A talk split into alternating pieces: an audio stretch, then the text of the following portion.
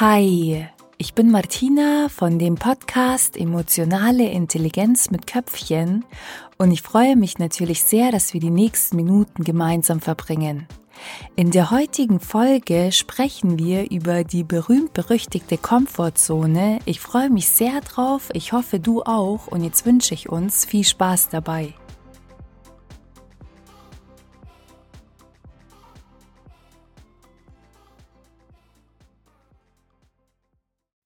Wenn wir uns unsere Komfortzone anschauen, dann können wir das auf zwei unterschiedliche Arten tun.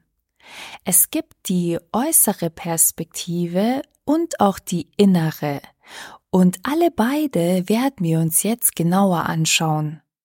Wenn wir uns nun die äußere Perspektive als erstes vorknöpfen, dann können wir, um das alles auch besser zu veranschaulichen, erst einmal eine Vogelperspektive einnehmen und aus dieser Perspektive auf unser Leben schauen. Wenn wir nun auf unsere Komfortzone blicken, dann kannst du dir diese von oben aus betrachtet wie eine Art Radius vorstellen, ein bekanntes und vor allem auch dir vertrautes Gebiet, wo du dich immer wieder bewegst, wessen Wege du immer wieder beläufst. Das sind zum Beispiel Plätze, wo du dich gerne aufhältst, Menschen, mit denen du dich immer wieder umgibst, Tätigkeiten, denen du immer wieder nachgehst, Verhaltensweisen, die du immer wieder an den Tag legst.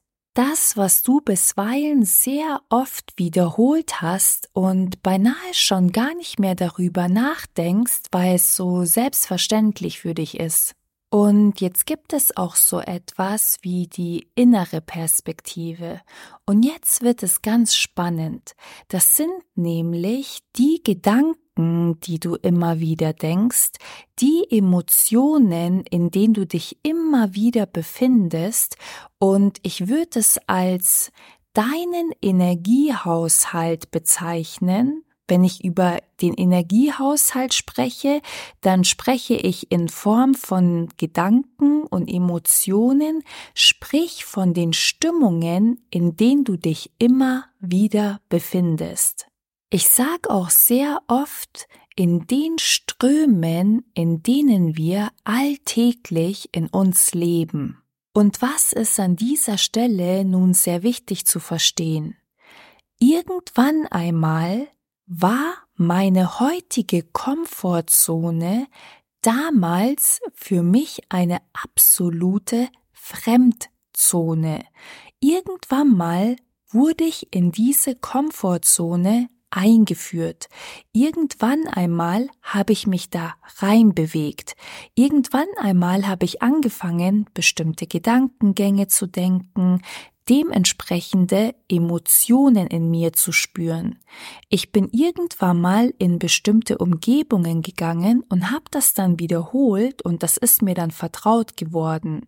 Genauso habe ich mich irgendwann mal angefangen, mit bestimmten Menschen zu treffen, um mich immer wieder mit ihnen zu treffen. Ich habe bestimmte Verhaltensweisen an den Tag gelegt. Das alles habe ich irgendwann mal angefangen und habe das sozusagen weiter trainiert. Wieso betone ich das alles gerade so und wieso ist es mir so wichtig, dir das mitzugeben? Na, wenn wir einmal verstanden haben, dass wir das einfach nur angefangen haben zu trainieren und so gut darin geworden sind, wegen unseren Wiederholungen in dem Bereich, heißt es ja nichts anderes, dass wenn ich etwas Neues machen möchte, wenn ich meine Komfortzone weiten oder verlassen möchte, dann ist dieser Prozess auch derselbe. Ich sehe etwas, was noch nicht ist, ich möchte es aber in Zukunft haben und fange an, mich Schritt für Schritt in diese Richtung zu bewegen und das so oft zu machen und zu tun und da dran zu bleiben, bis es für mich eine Selbstverständlichkeit wird. Und tada, was haben wir dann? Eine neue, uns bekannte Komfortzone.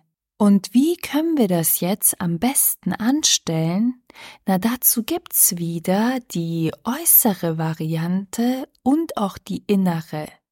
Und die beiden schauen wir uns jetzt auch gemeinsam an.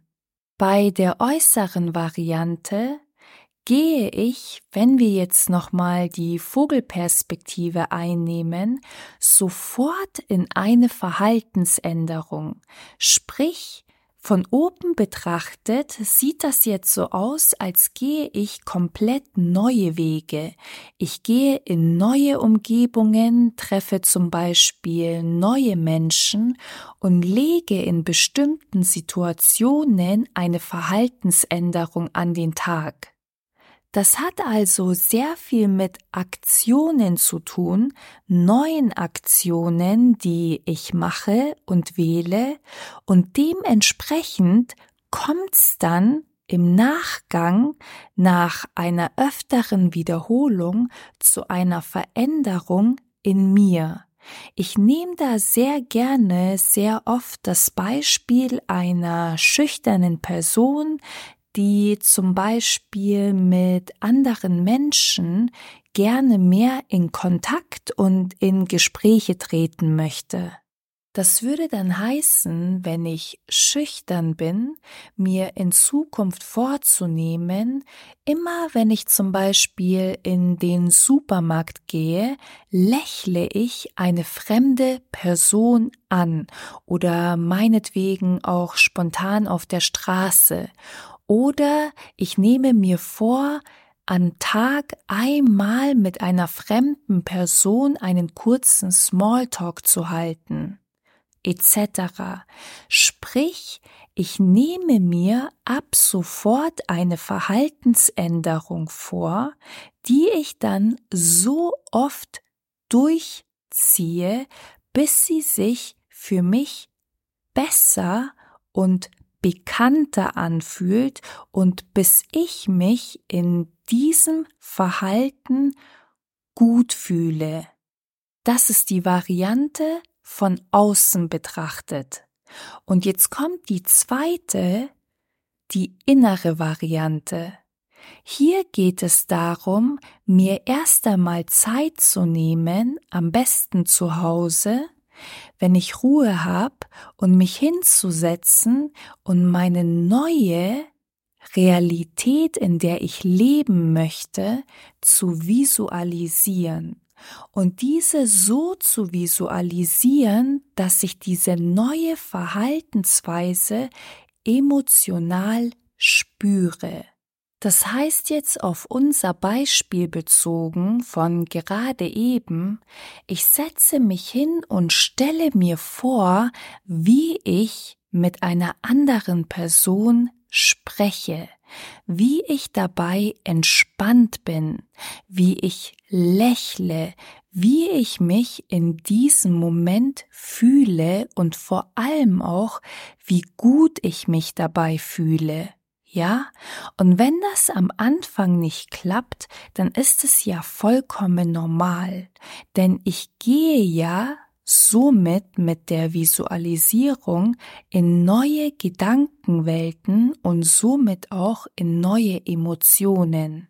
Und hier heißt es dranbleiben, sich dafür Zeit nehmen, sich natürlich aber auch für diesen Prozess Zeit geben. Wir Menschen sind unterschiedlich. Bei der einen Person geht schneller, bei der anderen Person geht's langsamer, das ist doch vollkommen egal.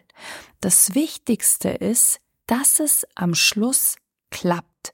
Wie wir dahin gekommen sind, ist doch Jacke wie Hose. Am Schluss wollen wir uns einfach besser fühlen und wollen uns das in unser Leben rufen, was wir haben möchten. Und wenn du das jetzt nun öfters hintereinander praktiziert hast und dir immer mal wieder Zeit dafür genommen hast, dann sollte die Verhaltensänderung im Außen, die du bereits ja so oft schon im Inneren trainiert hast, dir viel leichter fallen. Und das alles lässt sich übrigens exakt so auch auf alle anderen möglichen Lebensbereiche oder Verhaltensänderungen übertragen.